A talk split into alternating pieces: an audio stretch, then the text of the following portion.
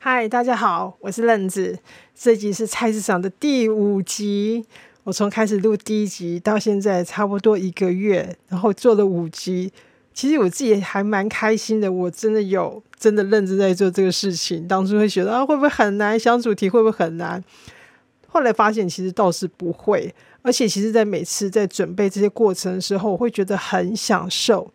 可能因为是我自己心里面大概都有定，先定了一个清楚的题目，然后那些题目其实都是我很想跟人家分享的题目，所以在撰写稿子的时候，那仿佛就是你要在写，然后再把它从头到尾再去想一次的时候，那个过程又是让你又重新的又回味了一下。就像我这次要讲的，我的第二次车博，然后光是坐在电脑前面，把这一路过程再回想一次，等于是自己又享受一次。那种感觉就是因为像平常我们很多时候出去玩，然后玩完回来，然后就开始工作了，然后你甚至连手机的那些照片，你大概八九成也不会去再去拿起来看，真的会增加很多人一些正面的力量，就很像是说，哎，我也过得不错，哎，我又不是过得那么凄惨，哈，那么忧郁这样子，你其实就比较不会在生活里面去搞忧郁了。好，回到今天来分享的我的第二次车博，这次我是去屏东的四重溪温泉公园。那这次的决定跟上一次我那人生第一次的就很不一样。上次大概筹划了大概两个多月吧，就是开始计划了。然后那时候那次的经验也发现，根本就是计划完全赶不上变化，可以说都是靠现场去临时去应变的。这次为什么会去车第二次的车播？原因真的是非常好笑，就是在大家年春节年假九天假都放完了之后，开工的第二天，大家都回去上班了。老公看着电视新闻，好像有报道到四重溪什么的，突然转头跟我讲说：“老婆，我们明天去四重溪泡温泉吧。”那这句话如果在之前没有车博这件事的时候，我理都不会理他，我甚至可能翻他白眼，因为以前要出去旅行的时候，我要花很多时间在想路线，还有订饭店。对，就是光是订饭店，我这个就要做一星期的功课，我真的没有夸张，因为真的想说很难得出门。你就想说不要踩雷，不要踩雷，不然就很扫兴，因为花了很多钱。如果一旦决定要出去的时候，我接下来在每天晚上真的就会非常认真的，在几个地方网站上面哦，这样看来看去看几十家的饭店，然后比来比去，找出我觉得很 OK 的住宿店。所以出去玩这件事对我来讲。我觉得有点爱，又有点恨。爱的是觉得诶可以出去玩；恨的是完了，我一个大功课又来，我又要开车去找那个旅旅旅馆、饭店这些的。这是当老公突然就是突然跟我讲说：“哎，明天我们去泡汤吧。”我现在想说，嗯，也可以哦，这是很好的练习，因为以后我们的车播很可能都是这种突然想到就要去就出去玩的这种冲动的，要把最终的目的地给定下来。其他好像也没有什么特别需要安排的，你也不用特别去说有什么找什么经验，我觉得就是轻松吧，这样就搞定了。那回来讲这个四重溪的车博，你原本还想是说我想要在网络上面去找一些有没有前辈分享一些车博点的一些分享啊，他其实也没有什么收获。那我对那些网络上有分享的车播点，其实也有一点害怕，因为那些很可能都是热门的车播点，因为你会看到代表几几万个人都会看到。而且经过上次经验之后，我真的觉得自己到现场一路这样子去找车博点才是最有效的，也是最实际的。就是自己要去培养出自己去找车博点的能力。所以隔天我们就带了基本要带的换洗衣裤，好枕头、棉被。这个我还是会是带自己的睡的，本来就在睡的枕头、棉被。还有睡裤，我不知道这样提醒很会不会很好笑，但我觉得很重要，因为在车上毕竟没有像房间那么舒适。当你的空间不是那么舒适的时候，我尽量就会在哦，比如说穿的或者盖的上面能够更舒服一点。那如果能够换上平常就在穿的睡裤，就是在睡在车子车子里面的感觉就会更舒服。因为就是我第一次去的时候。我那天晚上我很怕冷，然后我就睡了，我就穿了那个套头的衣服这样睡，这是超热的。我下次我就说哦不要不要不要，我还是用我一般睡衣带过去就好了，顶多就是棉被这样子盖好盖厚一点这样子，这是我的一个经验。所以我真的觉得带的舒服的睡衣睡裤对我也蛮重要，就提供你们去参考啦。还有跟上次不一样的是，我们这一次选择不带小折，就是脚踏车，这真的也是省了很大的功夫。虽然就是说考虑说啊，到定点后我们可以骑着脚踏车啊，自由自在到更远的地方去，可以看到更多更广的视野，这样。可是考量我们只有两天一夜，你到现场去的时候，可能都已经到晚餐了，然后隔天睡一觉起来吃个早餐，可能就回程走了。我们就放轻松吧，来一个更轻的轻旅行。然后这个决定也真的省下好多我们在把脚踏车上上下下的那个苦力。虽然小车很小，可是你扛来扛去，其实还真的是蛮费力，而且它的空间也非常占空间。好，隔天。我们就早上起来，我们就是走睡到自然醒，吃饱悠哉出门的路线，就是一路就是最放松、无压力的这样子出去玩。我希望他能够就是成为像 像是我们一个 SOP，就是希望之后都可以这样子轻松的出去车博这样。所以就早上就吃完了，又再吃完早餐、午餐，下午两点出发，下午两点才出发。你可以看我们混了多久。我们估算从估算从台南到四重溪大概两个小时，呃，所以可以应该可以在天黑前到达四重溪。我觉得这就是我的大目标，其他我都不管了。当一路走到国道三的时候，那个车流量大概就是平常车流量。那我是我还没有觉得是说有什么不同感觉。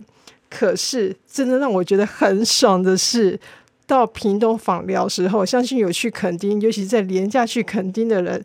都会知道那段是超级塞的，我真的看到眼前一整条路，那这顺顺畅的感觉。那么路上的车没有几台耶，我感觉好感动，把它拍下来，我要放在菜场 YouTube 给你们看，真的是哇，我觉得。真的非连连续假期来出来玩，真是好棒哦！然后还想到前两天电视新闻里面还在报道说，我肯定一路大塞车的画面，我就觉得我眼前这一片空旷，我觉得超值的。我实在太爱，就是平常日出来玩这个感觉，真的享受很大。光是这条一路畅通，感觉就很棒了。那还有另外一个这个车部一个重点，就是往四重西路上。我记得我第一次去车博的时候，我学到的第一课是天黑前要找好车博点。这句话我一直记着，我也跟老公讲说，我们在天黑前要找到我们今天晚上要睡的地方。所以我跟老公，我们两个在开车一路这样去，快要接近呃四重溪温泉公园的时候，我们就一路就已经在看，说嗯好，这个点到底是不是我们是不是可以列入我们今天的车博点这样子？那选择很简单。有厕所，有超商，安静，好，我就列入考量。那这一路上，我们大概选了三个点，就是我们可能去参考的车播点，近、中、远，真的选了三个。这样选下来也还好，没有说花多大力气，就是这一路上多去注意一点。那把这点选出来的时候，你就觉得哇，好安心哦。你完全不用像上次那样，我们上次是晚上十点多，在一个陌生的地方找车播点，那种心情真的就会差很多。到了四重溪温泉公园之后，大概差不多四五点吧，的确车子还是有比较多一点，它毕竟是一个热门景点，但是没有到很夸张。我们到现场之后，车子还没绕一圈，我们就找到停车位，然后就停下来了，就一路就还算蛮顺的。那停好停好车之后，其实我们就没有像上次那样马上泡温泉，就是说看到什么赶快去这样子。这是我已经拟的我的 A 计划。我跟老公说不行，我们绝对不能像上次莫名其妙先冲去泡汤。这次我们先吃晚饭，然后小小散个步，然后接下来我们去泡汤，然后带着暖暖的身体，我们就回到车上睡觉，完美。于是就找了附近先去吃了知名的羊肉炉店吃晚餐。这边讲到这个，我会觉得的确，我们改为车播之后，在吃的上面也花的比较舍得。如果像以前住饭店，又会想说啊，已经花大钱住饭店了，吃要省一点，就是会这边省东省西。整个来看，睡得好跟吃得好，那种都有各有它的疗愈的一个功功能，然后那个疗愈的感觉不一样。整体来说，我真的还是觉得开心就好。你有觉得被疗愈就好，也不用去比较谁好或谁不好。然后我们吃完晚饭之后，散个步，就是在那个温泉公园这样逛逛之后，好，要准备去泡汤了。那时候大概晚上七八点，他也刚好遇到，就是说下午那些一日游的那些泡汤人潮刚好都回家了，然后整个汤屋也不会说像看下午看到就是大排长龙这样，也没有什么需要排队，这也蛮巧妙，让我们避过这个要排队的事情。今天一整天几乎都没有排到队。那我们这次选的泡汤是选到温泉饭店里面的汤屋去泡汤，而不是四重溪的公共浴池。我相信很多人都会是冲着公共浴池过去的。那很多的前辈也会说啊，公共浴池很便宜呀，而且温泉水质会更纯，大家会这样讲。的确，在泡公共浴池还是要泡汤屋，这两个选择真的会让人又开始有那种选择困难的人那种病情大发。到底我要选哪一个？一个可以省钱，一个好像比如说舒服，然后这两个选来选去好难选。我后来是觉得都好，我就是看当下心情。其实每个人在出游的时候都是带着不同心情的。有人是想要说无脑的散心，有时候你会想要哎，今天来点探险吧。有时候想说啊，我这是要省钱，我要用最少的钱去玩到最大的、最最开心的一个方式，这样子。那这是我想着，我选选择是想要对自己好一点，然后我选择躺屋。下次可能觉得嗯，汤屋我试过了，那就挑战公共浴池，这也是有可能的。所以在这些选择就放自己一马吧，我们之后还有机会。总之在当天晚上，我们就选了个人汤屋，然后想说，既然花了钱了。我们就好好的去泡好泡满，最后就心满意足的走出饭店汤屋。总之啊，总之啊，当天晚上我们就选了个人汤屋嘛。那既然花了钱了，那就好好的泡好泡满，好好的完整去享受它。然后最后是心满意足的走出饭店的汤屋。然后回到就是我们一路走，慢慢停，回到我们停在四重溪温泉公园里面的停车位位置的时候。本来是想说，哦，好，那我就像我们白天想的，我们可能就是在把车开离开这个公园，到我们去找的那几个车泊点。后来发现，到在走的一路上的时候，发现，哎，好多车子都离开了，大概离开了三分之二的车子，剩下三分之一的，那剩下那些车子大概约略有九成吧，都是车泊的车子。你可能想说，你怎么看得出来？你怎么知道你要是车博？当你有买过这些车博的配备的时候，你就会看得出来，你真的看得出来。因为其实我们都买过这些设备，你就看到那个车窗上面有排风扇的，那就是啦；或者是它整个窗户都是挂有窗帘的，这也就是啦。其实八九不离十都是车博的。然后回到车子的时候，也发现车子旁边。回到车子旁边的时候，我也发现，因为我们原本停车的这个点，当车博也很棒啊，也不吵。然后厕所就在旁边，已经很完美啦。那跟就跟老公当场就决定说，嗯，那我们就睡在这边吧。你看，我就说吧，计划完全跟不上变化，真的还不如不要计划吧。车博有点是这样的感觉。那本来还想说要。移位置到这个温泉公园里面一个停车场那个区块里面，因为那边更安静。还好后来我没有移过去，因为我们光是把自己的车弄好，把它弄成可以车车速的情况下，就是我要先把呃充气床垫给充好，然后铺棉被、挂纱网、挂排风扇。这样子车门开开关关，开开关关就开门空空空，这样子不下几十次哦，因为我们太怕卡了，人家可能很熟悉的，很快做好，那我们这才做第二次，所以很多动作就会这边找东西呀，接下来要做什么，还这边想了半天。那如果真的我们跟别人车停的太靠近，我们真的会打扰到别人，因为。你看那些就知道，他们那些是熟手，而且车子配备早就已经配置好了，说明他车到定点，天黑了就可以直接睡觉，不像我们还在那边打理一些事情。那等到整个车子弄好之后，大概已经晚上十一二点多了，然后就看到温四重溪温泉公园的灯也慢慢一部分一部分，到最后全部都熄了。对，那我们睡觉前还去上了一次厕所。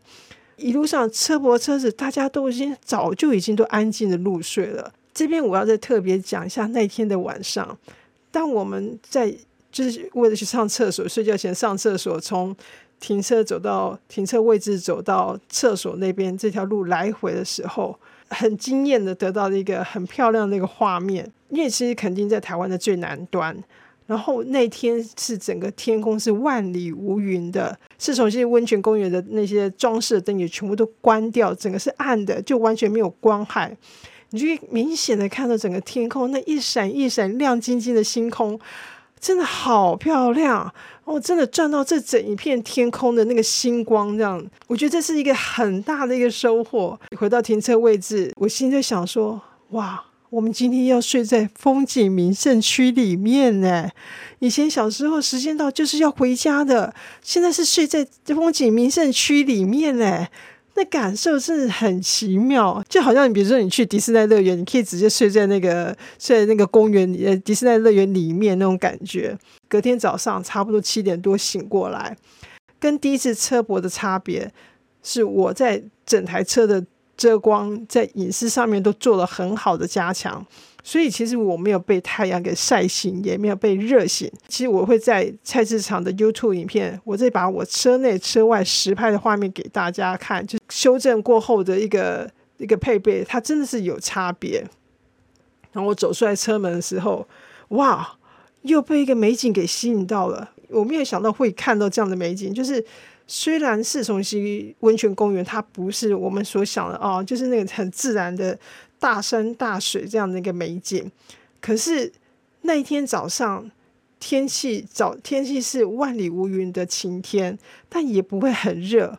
然后远远的山景，然后四重溪公园里面那个绿树也种的真的很漂亮，还有那最后就是那不冷也不热的气温，就是大概二十二到二十五度左右。那就是一种视觉跟体感都很舒服的一个完美感，体会就会觉得哇，我赚到好多这些享受。习惯会想说，以前去住饭店的时候，好像都没有这么立体的感觉，可能是我自己以前都感觉都放的很迟钝这样子。所以早上梳洗完后，然后我们就去车城的早餐店吃早餐。呃，找到一间连锁的早餐店，那这间这间是。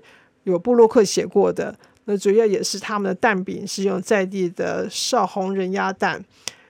像这样去一个被布洛克很应该有好几个布洛克写过这样店，西西你过去的时候大概都会觉得是说啊，可能要排队吧。那廉价时候你当然到现场就看人龙一条这样，然后心就觉得哇天哪，我还要排队，我讨厌，我非常讨厌排队。可是那一天我们到早上大概九点多到的时候，你知道吗？店里一个客人也没有，老板娘很无聊，在那边坐在那边吃早餐。那平他这他这个平日整个是安静的，可以说是普通的，就像他普通的，就像你家隔壁的早餐店一样。我甚至还一度怀疑我是不是自己有找错了。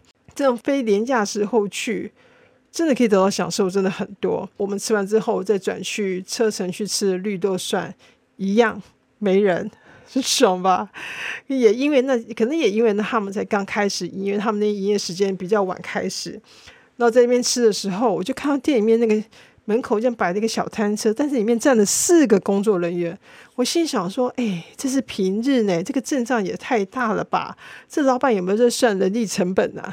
等到吃完要离开的时候，哎，就看到一台一台的车来了，汽车来了，机车来了，一台一台来，哦，好险！那个人已经开始起来了，那我刚好都避过那些要排队的一个时刻了。最后我就心满意足的踏上回程了。虽然只有两天一夜，可是收获会觉得还满满的。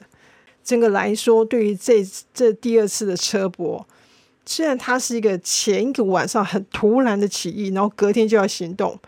设备上，其实我觉得采购的差不多了，我也不建议再去多去买，除非是你想要特别什么什么样享受。如果你还不知道买哪些备品，仪器，我建议你可以看菜市场的 YouTube，我会把我第二次车播的影片修正后的设备再实际的拍给你们看。我倒宁愿就是说，你把一些基本的设备买起来之后，我就花多一点时间和钱去享受这所有的车博吧。车博还有一个事事情要需要适应的，应该也是蛮重要的一个事情，就是睡车上这件事情。像我们是睡充气床垫，它它毕竟都不是像睡在房间那么舒服。它的确对我而言啦，我觉得它需要适应的。可是睡到这样第二次的时候，我已经觉得慢慢可以去适应它。我觉得我好像可以在车上熟睡了。只是只差那一个，就是一翻身就会发出啵啵啵的声音，那不是放屁。我要说那不是放屁，而是我们的气垫，它其实有一点，它基本上就是像很像我们的游泳圈那个塑胶的这样，只是它外面再去铺另外一个呃牛筋的辆布这样子，但是跟车门在摩擦到时候，还是会发生啵啵啵的声音。然后这个我觉得应该下次我可以再铺个垫子，可能应该声音就可以消除。没关系，这就是我下一次的目标。至于收获的部分，跟以前住旅馆比起来，然后之前住旅馆的时候，常会觉得再好旅馆，我觉得好像都只是我去睡一个晚上的地方，那些设备我也无法百分之百的完全去使用它，所以在睡这个晚上所花的代价。我觉得有时候真是最痛的，就是付钱的那一刻，越多天，然后付钱那一刻越痛。车博是有点辛苦，在行程里面，你去加入一些，比如说去温泉泡个汤啊，或者去吃个好料啊，诶，就会觉得还蛮值得的。所以像我们这次，我们夫妻两个两天一夜泡汤加吃喝，大概两千块。就没有泡汤屋的话，可能会更省，大概一千多吧。其实花费不多。我觉得心里有个很深的感触，诶，就是以前都想说啊，要赚钱，然后赚大钱，然后来去玩，可是好像没有赚到钱，人就没有理由出去玩，因为会花很多钱。可是当有车博这个选项的时候，你可以是随时出发的，因为它花费也并不高，那你也可以随时的小小平衡自己紧绷的日子，也不用说啊，我要三十个月才三四个月才可以出去玩。然后你就要这样紧绷的这样子过这三四个月，不用啊，因为这个花费也小，车博这样花费也小，所以就小小的一两个一一个月这样子嘛，就这样出去走一趟，然后把这些心情给一个平衡一下，也很好啊。这是我自己的感受啦，当然每个人感受不一样，那这边就提供您参考了。今天就到这喽，如果有什么问题，也欢迎可以留言来问。就先这样，拜拜。